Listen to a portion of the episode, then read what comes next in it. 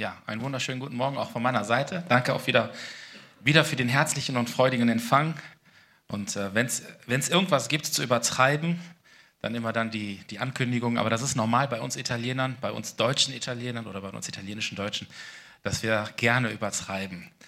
Ähm, ja, es ist für mich eine Freude, wieder hier zu sein. Auch meine Ausbildung neigt sich so langsam dem Ende zu. Ich habe im Januar meinen letzten Kurs und werde den hoffentlich auch, hoffentlich natürlich auch mit Bravour bestehen und dann ähm, ist diese Ausbildungszeit äh, auch beendet. Ähm, der heutige Morgen, der heutige Tag, das ist heute der vierte Advent und äh, kündigt wie immer der Advent etwas Bevorstehendes an und kündigt etwas an, was bald kommen wird. In der Adventszeit wird es äh, zu Hause, zumindest bei uns und ich glaube auch bei euch zu Hause, immer besonders schön, romantisch, kuschelig, kalorienreich, herrlich. Aber das ist nicht das, warum wir Advent feiern und weil wir uns oder warum wir uns auf die Weihnachtszeit in dieser Form vorbereiten, sondern wir möchten das lebendig machen, was Johannes im Johannes Evangelium 3:16 angekündigt hat, dass Gott die Welt so sehr geliebt hat, dass er seinen einzigen Sohn hergegeben hat, auf dass ein jeder, der an ihn glaubt, nicht verloren gehe, sondern ewiges Leben habe. Das heißt, Gott hat sich offenbart, durch Jesus Christus hier auf die Welt zu kommen. Und äh, er kommt nicht alle Jahre wieder, auch wenn dieses Lied irgendwie so klingt. Und äh, wir, wir erinnern uns einfach nur gerne und leidenschaftlich dran und insbesondere in der Weihnachtszeit, dass Jesus auf die Welt gekommen ist. Es ist klar, jeder sollte es wissen, Jesus ist weder am 24. noch 25. oder 26.12. geboren. Vielleicht ist er am 5.3. geboren, vielleicht aber auch am 6.11. mit mir gemeinsam. Wir wissen es nicht, wir waren nicht dabei, aber das, was gewiss ist, ist, dass wir das einfach feiern dürfen und dass wir diese Zeit des Advents so nutzen möchten, um uns ganz genau und ganz konzentriert auf Johannes 3.16 konzentrieren wollen und darauf vorbereiten wollen, dass Gott es ernst gemeint hat und seine Verheißung aus dem Alten Testament wahrgemacht hat, indem Jesus tatsächlich auf die Welt gekommen ist, um auf diese Welt zu kommen, um geboren zu werden und um sich selbst zu offenbaren, um den Herrlichkeit des Himmels zu offenbaren. Wir haben es gerade gesungen, ein Stück vom Himmel. Und dieses Lied passt so wunderbar auch zur heutigen Predigt und zum heutigen Thema, dass warum wir diesen vierten Advent heute ja nicht feiern, sondern als letzte Möglichkeit, als letzte Chance zur Vorbereitung haben für das große Fest, was wir nächste Woche auf jeden Fall feiern möchten. Aber ich möchte es auch nochmal wiederholen und untermalen. Es ist nicht nur der 24. oder 25. das Weihnachtsfest, was Erinnerung bleiben soll und was so gehypt und gefeiert wird, sondern es ist tatsächlich die Ankündigung dafür, dass Jesus Christus als der Sohn Gottes, als Retter dieser Welt auf die Welt gekommen ist, auf das ich ewiges Leben bekommen kann. Ja, und das ist eine Message, die Botschaft, die wir heute weitergeben möchten, dass jeder dieses Recht bekommen hat, von diesem Anspruch Gebrauch machen zu dürfen, Jesus Christus in seinem Leben anzunehmen. Der vierte Advent, was kündigt er an? Das ist das Thema der heutigen Predigt. Ich möchte euch jetzt mal was ganz Kontroverses mitmachen. Ich möchte euch in eine Zeitreise nehmen. Und zwar möchte ich mit euch 3000 Jahre zurück in die Vergangenheit gehen. Wir befinden uns ungefähr im Jahr 1000 vor Christus. In diesem Jahr herrschte der König Salomon über Israel. Er war der neue König, Nachfolger von David geworden. Und David hatte als Diener Gottes einen Plan, ein Projekt, was er nicht selbst zu Ende gebracht hat, sondern seinen Sohn hat ausführen lassen. Nämlich dieser Plan beinhaltete das, dass er Gott ein Haus bauen wollte.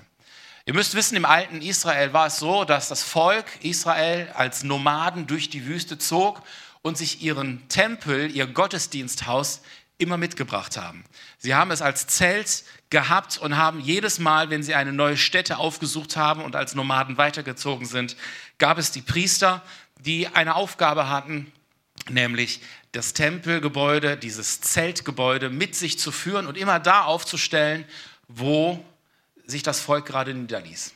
Und in diesem Tempel gab es verschiedene Aufteilungen, das Heilig, äh, den Vorhof, das Heiligtum, wo die Priester rein durften und dann das Allerheiligste, wo einmal im Jahr der Hohepriester ein Opfer brachte, um die Sünde des Volkes dort zu präsentieren und um Gottes Gunst anzurufen. David sagte, das ist mir nicht gut genug. Ich möchte auch meinen Epo-Bau machen. Ich möchte investieren, ich möchte das Haus Gottes bauen und ich möchte, dass Gott einen Ort haben kann, der mindestens genauso gut ist wie unser königlicher Palast. Ich möchte einen Ort für Gott bauen, der genauso gut sein soll und dass Gott dort mit seiner Gegenwart verweilen soll und dass Gott lebendig mitten unter uns, unter uns Volk dienen, loben und ähm, angebetet werden soll. Und dazu möchte ich ihm einen Tempel bauen. Und David macht dieses Projekt Gott lässt es aber nicht zu, dass er dieses Projekt umsetzt, sondern übergibt diese Projekte an seinen Sohn Salomon und Salomon führt nun diesen Bauplan aus. Wir müssen uns vorstellen, wie schön es gewesen sein muss, als das Volk Israel weiß, wir fangen jetzt an, diesen Tempel zu bauen. Wir fangen jetzt an, diesen Ort auszusuchen, der ein geheiligter Ort war. Wir fangen an, Materialien zusammenzusetzen, um diesen Tempelbau nach vorne zu bringen. Und während so diese Bauarbeiten vorangegangen sind, kann ich mir gut vorstellen, wie es für die Bauarbeiter gewesen sein muss, als sie wussten, dass sie das Heiligtum und das Allerheiligste bauen würden. Was für ein Gefühl das gewesen sein muss. Hier wird später mal die Gegenwart Gottes wohnen. Hier wird irgendwann mal die Bundeslade hineingetragen werden. In der Bundeslade, das war wie so eine große Schatztruhe, in der die zehn Gebote, die zwei steinernen Tafel von Moses reingelegt worden ist, wo der Stab Aarons reingebracht worden ist, wo ein Gefäß mit Manna drin war, was symbolisieren sollte, dass die Gegenwart Gottes gegenwärtig ist und vorhanden ist. Und während man so baut, kann ich mir vorstellen, was für eine Emotion das ausgelöst haben muss. Ich baue das Haus Gottes. Ich bin hier und bin Teil des Planes zur Ausführung und Verwirklichung, dass das Haus Gottes gebaut wird. Und bei diesen Bauarbeiten kann ich mir gut vorstellen, dass der eine nach der Schöpfkelle gefragt hat. Der andere sagte, gib mir ein bisschen Zement. Nein, ich brauche noch ein bisschen Sand. Und der andere sagte, guck mal, was für kostbare Materialien wir hier verarbeiten dürfen. Zedernholz, Zypressenholz aus dem Libanon. Der ein oder andere war als Goldmeister engagiert, der mit Blattgold die letzten Verzierungen darlegen und zeichnen musste. Alles sollte perfekt sein für diesen besonderen Tag, an dem Tag, wo der Tempel eingeweiht werden sollte. Ich kann mir das vorstellen, ähnlich wie hier bei euch in eurer Gemeinde, als ihr damals dieses Objekt gefunden und gekauft habt, war das mit Sicherheit nicht so schön, wie ihr es heute vorgefunden habt, sondern es musste auf eure Bedürfnisse, auf eurer Wünsche angepasst werden. Und jeder hat, so wie er konnte, mit Hand angelegt. Und ich kann mir vorstellen, wie die Vorfreude gewesen sein muss, als man wusste, der Tag ist fixiert worden, an dem dieser Tempel, dieser Gottesdienstort eingeweiht wird. Es wurden Einladungen ausgeschrieben. Der, der Bürgermeister wurde eingeladen. Ähm, der, der Chor hat sich vorbereitet, die Musiker haben sich vorbereitet, der Gastredner, der Prediger hat eine besondere Predigt vorbereitet.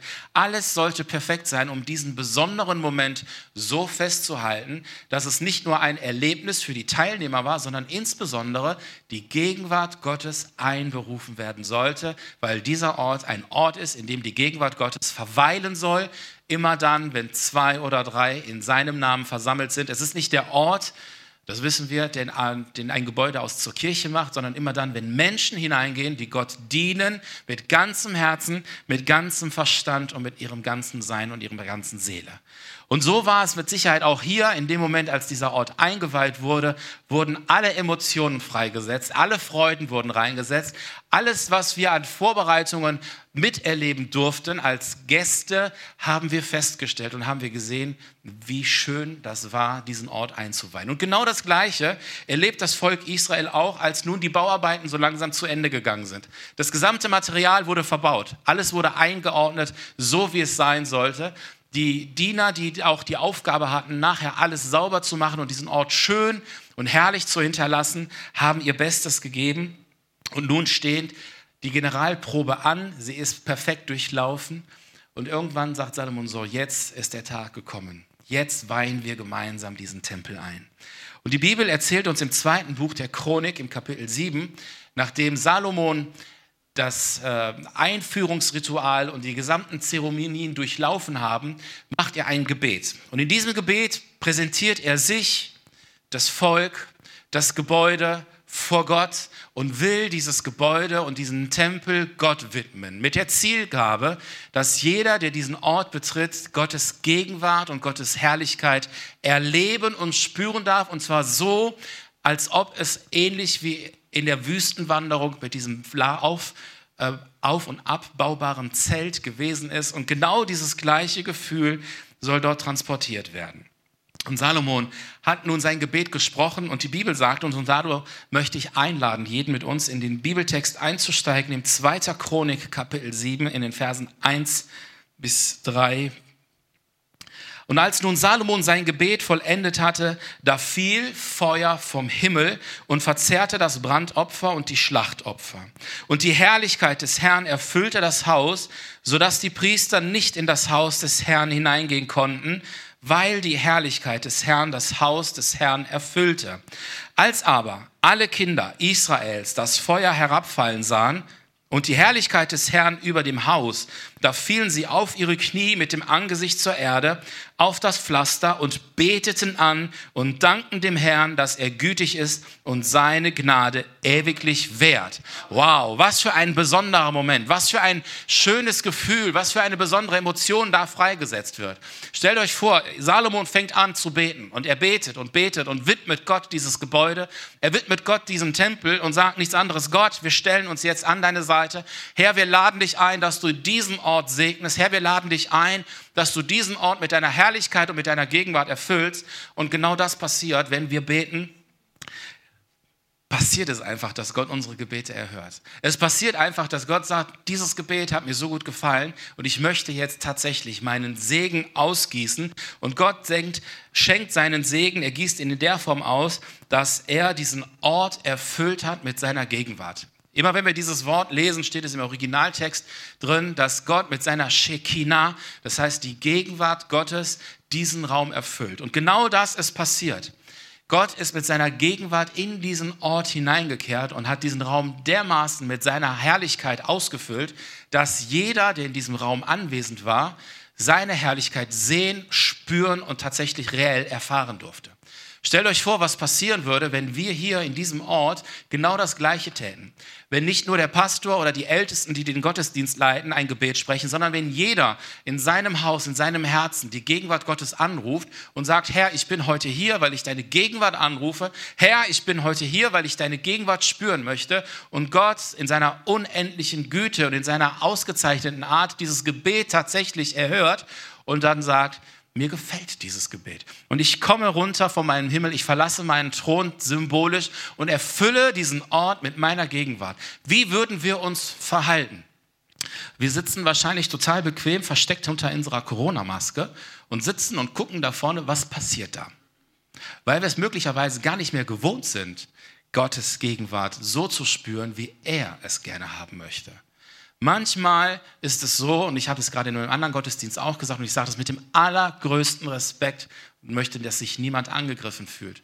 Manchmal ist es so, dass wir uns unter Begleiterscheinungen, die in einem Gottesdienstsaal mittlerweile ihren Raum und ihren Platz gefunden haben, verstecken und meinen, diese Dinge könnten die Herrlichkeit und Gegenwart Gottes ersetzen.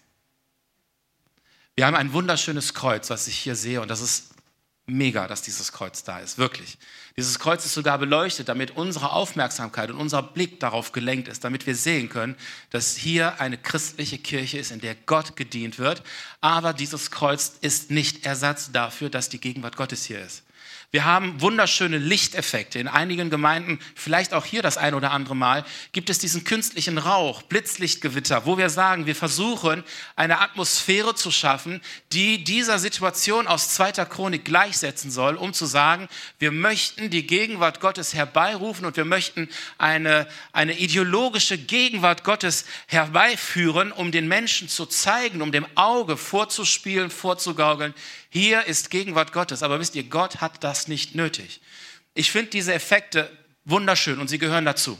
Sie gehören dazu, weil sie tatsächlich auch unser, unser Auge ist bekanntlich mit. Das kennen wir. Ja? Wir brauchen etwas, woran wir uns festhalten können. Aber Gottes Gegenwart kommt auch ohne diese Zusatzelemente aus. Gott ist derjenige, der, wenn er angerufen wird, sagt, wunderschönen Ort, den ihr mir vorbereitet habt, aber es reicht mir, wenn in eurem Herzen der Raum so frei ist, dass ich keine Elemente brauche, keine visuellen Effekte brauche, um dich davon zu überzeugen, dass ich reell bin. Und ich versuche mir gerade vorzustellen, wie Salomon dieses Gebet gesprochen hat und er möglicherweise gar nicht mal davon ausgegangen ist, dass Gott mit all diesen Elementen und selbst er mit seinen Prunkbauten, die er dort verarbeitet hat, ob Gott das wirklich alles nötig gehabt hätte. ob es unbedingt erforderlich gewesen wäre, Zedernholz benutzen zu müssen, ob es unbedingt erforderlich gewesen wäre, die kostbarsten und teuersten Materialien dort einzubauen. Aber was das Volk lernen musste, und das war das Ansinnen und das Anliegen von Salomon, für Gott nur das Beste. Für Gott kein Plan B, für Gott keine Abfallware, für Gott keine B-Ware, die einfach irgendwann mal rausgeholt wird. Und das war der Sinn und der Grund, warum Salomo so richtig dick aufgetragen hat, warum er diesen Ort so schön verziert hat, weil er wollte, dass das Volk wertschätzt, wenn du ins Haus des Herrn kommst, dass du das Beste, was du hast, Gott geben kannst. Das Gleiche ist das, was ich weiß, dass ihr das macht. Heute ist äh, Kollekte für Epobau, richtig? Das Haus des Herrn muss gepflegt werden. Unser Haus, das Haus Gottes, ist wie eine Visitenkarte für alle Besucher, die heute das erste Mal kommen. Das Haus Gottes ist wie eine Visitenkarte für alle die Menschen, die am 24.12. vielleicht das erste oder einzige Mal ihren Fuß in das Haus Gottes reinsetzen werden. Und so wie sie dieses Haus, diese Visitenkarte du präsentierst, wird die Entscheidung sein, wiederzukommen oder nicht. Salomo wusste diesen Trick. Er hat dieses Merchandising voll drauf gehabt. Er wusste ganz genau, was muss ich tun, damit die Menschen beeindruckt sind, optisch betrachtet. Und Gott hat sich gedacht, boah, Salomo, ich weiß du was, ich setze nochmal einen oben drauf. Was werde ich tun, um euch zu beeindrucken, dass meine Gegenwart echt ist? Was tun wir, um die Gegenwart Gottes anzurufen? Was tun wir, um die Herrlichkeit Gottes so anzurufen, dass Gott sagt, das, was die Epo Church da unten gerade macht. Engel, kommt mal her, ich mache mal ein Loch hier in meiner Wolkendecke. Lasst uns mal gemeinsam runterschauen, unseren Blick auf die Epo Church heute am Sonntag reinwerfen weil die feiern heute den vierten Advent und meinen, sie müssten sich vorbereiten für den 24. Aber ich brauche den 24. gar nicht. Ich möchte heute schon am vierten Advent mein Wunder vollbringen. Kommt, lasst uns mal da unten reingucken und lasst uns mal vorbereiten, mal schauen, welchen Altar sie heute aufgebaut haben.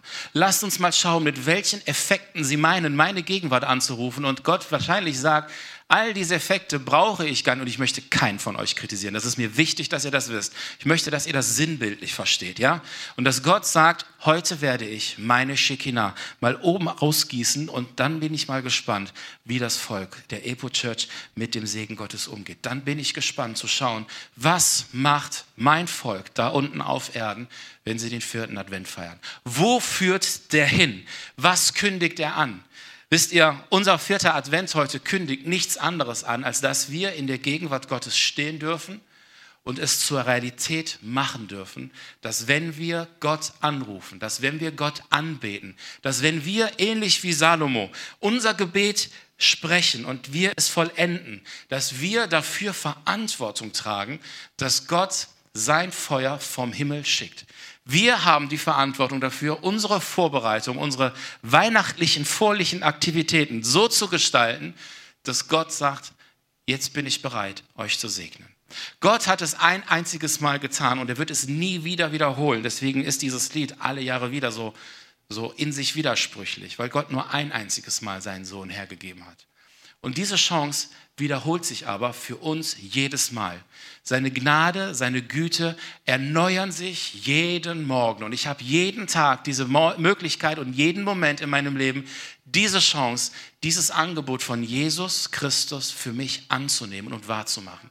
Ich darf jeden Tag diese Chance für mich wahrnehmen, um zu sagen, Herr, sende deine Gegenwart über mich, Herr, sende deinen Geist über mich. Und Gott hat es in verschiedenen Arten getan. Hier im Alten Testament war das der Vorreiter dafür, dass Gott sagt, in dem Moment, wo ihr hier auf Erden einen Tempel für mich baut, bin ich bereit, euch zu segnen und ich stelle mich dazu und ich komme mit meiner Gegenwart und erfülle diesen Raum mit meiner Gegenwart als Zeichen dafür, dass ich euren Lobpreis annehme. Wie lobpreist du? Wie gibst du Gott die Ehre? Indem du einfach nur ein paar Effekte Elemente aufstellst, die dein Auge, dein Herz emotional berühren, um dich daran zu erinnern, dass du ein Christ bist? Wie sieht unsere Wohnung aus? Sind wir tatsächlich weihnachtlich so vorbereitet, weil es uns gefällt, unsere Wohnung weihnachtlich zu schmücken und unsere Adventszeit so zu verbringen, dass wir meinen, wir hätten damit etwas Christliches, etwas Gutes erfüllt? Oder ist Gott nicht viel mehr daran gelegen, dass wir so, wie das Wort es sagt, ihn in Geist und Wahrheit anbeten und seine Gegenwart anrufen, damit er in seiner unermesslichen Güte seinen Geist über seine Gemeinde ausgießt, ohne in dieser Erwartungshaltung zu sitzen, gucken wir doch mal, was da vorne passiert. Wisst ihr, bei uns in der Gemeinde in Wuppertal haben wir das auch schon häufig gesagt und es ist keine Schande, es auch in anderen Gemeinden zu wiederholen, zu sagen, der Gottesdienst findet nicht hier vorne statt. Das ist so wichtig, dass jeder von uns das weiß. Der Gottesdienst oder die Gestaltung des Gottesdienstes ist hier vorne auch. Aber so wie die Bibel uns das lehrt, als Salomo sein Gebet beendet hatte, wurde der gesamte Ort mit der Gegenwart Gottes erfüllt. Dort hinten, die Menschen, die an der Einlasskontrolle stehen, da findet gerade Gottesdienst statt. Die Menschen, die in der Woche zuvor sich den Kopf zerbrechen und einen Sitzplan ausarbeiten. Oder die Menschen, die sich mit der Corona-Schutzverordnung auseinandersetzen müssen, um es zuzulassen, dass wir uns treffen dürfen. Da findet gerade Gottesdienst statt. Die Menschen, die sich darauf vorbereitet haben, dass eine Präsentation vorbereitet wird. Die Menschen, die an der Kamera sitzen und einen Service bieten für die, die nicht kommen können, wollen, müssen um hier dabei sein zu dürfen. Da findet gerade Gottesdienst statt. Die Menschen, die vielleicht den Parkplatz wachen, die Türen auf und zu machen, hier gleich nach dem Gottesdienst desinfizieren. In dem Moment findet Gottesdienst statt. Warum? Weil wir unser Herz darauf ausgerichtet haben, Gott zu dienen mit dem, was wir gerade können. Weil wir Gott den Freiraum geben möchten, der ihm gebührt. Und Gott segnet alle unsere Werke, alle unsere Arbeiten und geht erstmal mit einem Beispiel voran und sagt, wenn mein Volk zusammenkommt und hier im Tempel dient, wenn mein Volk zusammen mich anbetet, wenn mein Volk zusammen hier lobt, dann macht Gott den Himmel auf und sagt, da unten ist ein Spotlight, da möchte ich hin. Da unten wird gerade gefeiert, da möchte ich meinen Segen ausgießen. Und das soll ein Anziehungsmagnet sein, nicht begleitet durch Elemente, die, wow, wunderbar, sehr schön sind und unser Auge anziehen. Aber Gott möchte, dass wir seine Herrlichkeit anrufen, dass er tatsächlich so gerührt ist, um zu sagen, ich gieße mal ein bisschen von meiner Shekinah aus. Ich gieße ein bisschen von meiner Herrlichkeit aus, um die daran teilhaben zu lassen, was hier oben gerade für eine Party abgeht, wenn mein Volk lobt. Dazu brauche ich nicht den vierten, den dritten, zweiten und ersten Advent. Dazu brauche ich nicht den 24., um mich daran zu erinnern, aber wir untermauern das und wir untermalen das, um den Menschen ein Signal zu setzen, um den Menschen zu zeigen, wir bereiten uns darauf vor, Gott anzurufen. Wir bereiten uns darauf vor und kündigen an, dass Gott seinen Sohn gesandt hat. Und an diesem Tag besonders möchten wir das feiern. Und an diesem Tag besonders möchten wir das hochheben. Salomo hat dieses Gebet beendet und der Herr erfüllt dieses Haus mit seiner Herrlichkeit. Ich habe es gerade im ersten Gottesdienst gesagt und ich möchte es auch hier wiederholen, weil mir das wichtig ist, dass wir hier nicht mit einer Erwartungshaltung kommen, indem wir sagen, gucken wir mal, was hier vorne auf der Bühne passiert. Das ist mir wichtig und das sage ich, ich, ich möchte es überall untermalen und wiederholen. Gottesdienst sind wir alle. Wir alle haben die Aufgabe, Gott unseren Lobpreis zu bringen. Wir alle haben die Aufgabe, uns gegenseitig zu ermutigen und aufzubauen. Wisst ihr, auch die, die vorne stehen, haben eine gewisse Erwartungshaltung an die, die da sitzen, an die, die zuschauen.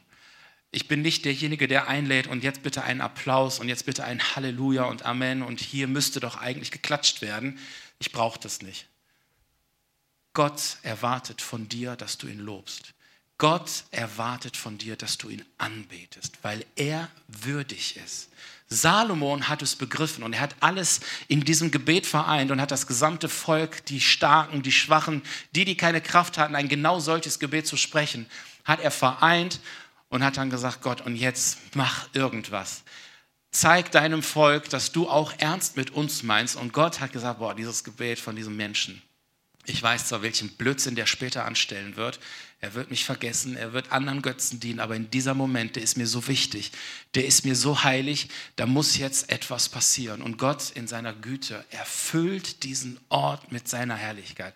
Und ich mag es mir überhaupt nicht ausmalen, was passiert, wenn wir gleich genau so ernst machen, wenn wir gleich nach dieser Predigt, nach dem Abschlusslied genauso ernst meinen und mit der gleichen Einstellung wie Salomo vor Gottes Thron treten und ein Gebet sprechen, was Gottes Herz dermaßen berührt, dass er nochmal sagt, nochmal, nochmal, nochmal, nochmal hier ein kleines Loch machen, ich muss nochmal meinen Segen ausgießen. Es ist noch nicht genügend Segen da gewesen, weil genau das ist das, was die Kirche heute braucht.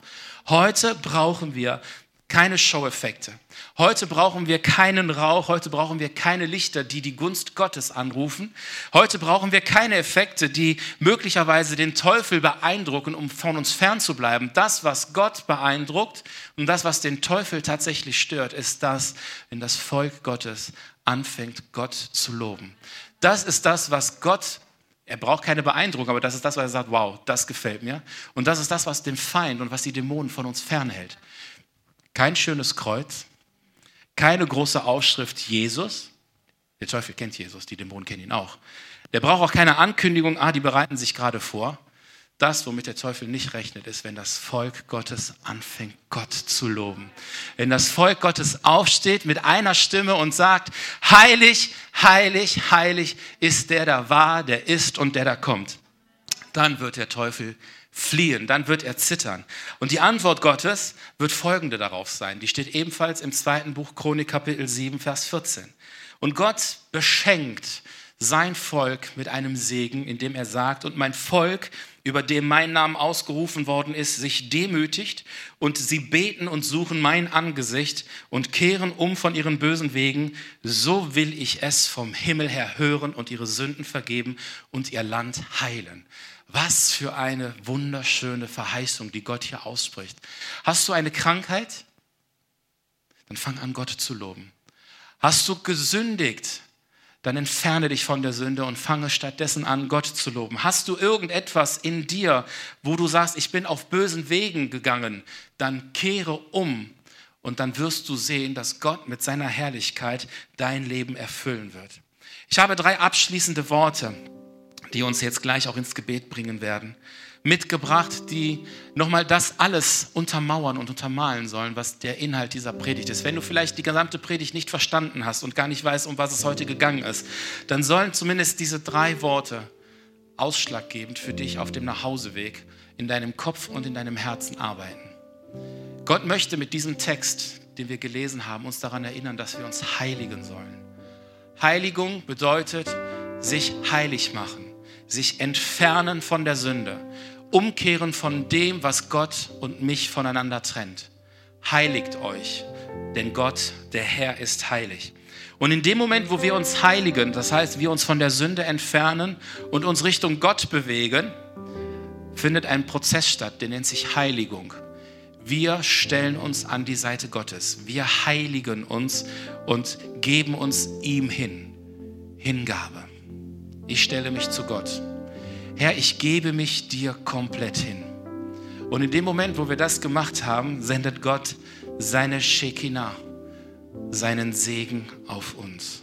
Er gießt seine Verheißungen auf uns aus. So wie in Apostelgeschichte Kapitel 2. Wir lesen, als der Heilige Geist über die 120 Menschen ausgegossen worden ist. Warum? Weil sie sich geheiligt haben. Sie haben sich entfernt von all dem, was böse war. Sie haben sich komplett abgetrennt von all dem, was Ablenkung schenkt. Sie haben sich hingewidmet, hingegeben, indem sie in diesem Ort zehn Tage lang ausgeharrt haben. Und Gott segnet, indem er seinen Heiligen Geist ausgegossen hat. Heiligung, ich entferne mich von der Sünde. Hingabe hin zu Gott, zu Jesus Christus hin. Und dann kommt der Segen in dem Moment, wo ich mich entfernt habe, mich zu Gott gerichtet habe, stellt Gott sich neben mich. Ist das nicht schön zu wissen? Gott segnet seine Gemeinde, indem er seine Shekinah ausgießt. Gott segnet seine Gemeinde, indem er seinen Sohn Jesus Christus, Johannes 3,16, hergegeben hat für die Errettung dieser Welt. Gott stellt sich zu dich hin, indem er Jesus von sich, von euch weggenommen hat. In dem Neuen Testament steht es geschrieben und er stattdessen den Heiligen Geist gegeben hat, auf dass er immer und immer bei euch sein wird, bis an der Ende Welt. So sagt es die Bibel. Was machst du daraus aus dem Segen Gottes? Wie gehst du mit dem Segen Gottes um? Vierter Advent, was kündigt er an? Der vierte Advent kündigt an, dass wenn wir symbolisch den 24. feiern und der Geburt Jesu gedenken möchten, wir nichts anderes machen, als zu sagen, Herr, wir bereiten uns vor für deinen Segen. Herr, wir sprechen jetzt unser Abschlussgebet und wir wissen, dass wenn wir es ernst meinen, wenn wir tatsächlich umkehren von unseren Sünden, wenn wir unsere bösen Wege verlassen, wenn wir uns dir hingeben, dann werden wir vom Himmel sehen, dass du deinen Sohn, deinen Heiligen Geist, deine Gegenwart über deine Gemeinde ausgehst. Ich weiß nicht, was es mit euch ausmacht, aber ich, ich, mein Herz jubelt vor Freude, wenn ich weiß, dass der 24. Dezember für mich nicht nur ein Fest ist, wo ich mir den Bauch vollschlagen darf, sondern tatsächlich ich feiern darf, dass Jesus mich daran erinnert, für dich bin ich auf diese Welt gekommen, um all dein Leid von dir zu nehmen. Aber nicht nur die negativen Dinge, sondern auch mal Positives zu betrachten. Ja, wir sind manchmal so negativ geprägt. Jesus ist gekommen, um dich darin zu unterstützen, wo du Freude hast. Jesus ist da gekommen, um dir Freude zu schenken, wo Freude noch nicht anwesend war. Jesus ist gekommen, um dir zu sagen, ich bin für dich da. Und dieses Angebot ist gültig auch noch für heute. Und wisst ihr, das Schöne ist, es ist nicht nur bis zum 24. gültig, sondern auch über den 24. hinaus. Ich lade alle ein, der Einladung eures Pastors zu folgen. Das Vorbereitungsteam, was sich Mühe gibt, den 24. für euch so schön wie möglich zu gestalten. Aber ich lade dich ein, den Gottesdienst zu erleben, wenn die Shekinah Gottes hier reinkommt. Und da du nicht weißt, an welchem Tag Gott das vorbereitet hat, musst du immer da sein. Ob nun live in diesem Ort oder über den Livestream, auch da wird Gott seine Shekinah über dich ausgießen. Von daher eine Einladung, Giuseppe, ich will dir nicht widersprechen, nicht nur für den 24 sondern gerade dann für die Zeit danach, weil dann beginnt Weihnachten erst recht. Wir bereiten uns vor, was angekündigt wird. Und wenn es da ist, wollen wir es nicht auffallen. Und wenn es kommt, wollen wir es nicht nur an dem einen Tag genießen, sondern wir möchten ganz, ganz lange was davon haben. Ich möchte euch einladen, jetzt die Shekinah Gottes mit mir gemeinsam aufzurufen. Darf ich euch einladen, aufzustehen und mit mir gemeinsam Gott anzubeten? Lasst uns so, wie Salomon das gemacht hat, mit unserer Stimme vor Gottes Thron kommen und Gott anbeten, ihn loben. Mit unserer Stimme, mit, unserer, mit unserem Herzen, mit unseren Gedanken. Und lasst uns ankündigen, Gott bereitet etwas vor. Lasst uns gemeinsam Gott loben. Halleluja. Halleluja. Halleluja, Jesus. Heilig ist dein Name. Wir beten dich an, Herr Jesus. Halleluja, Halleluja.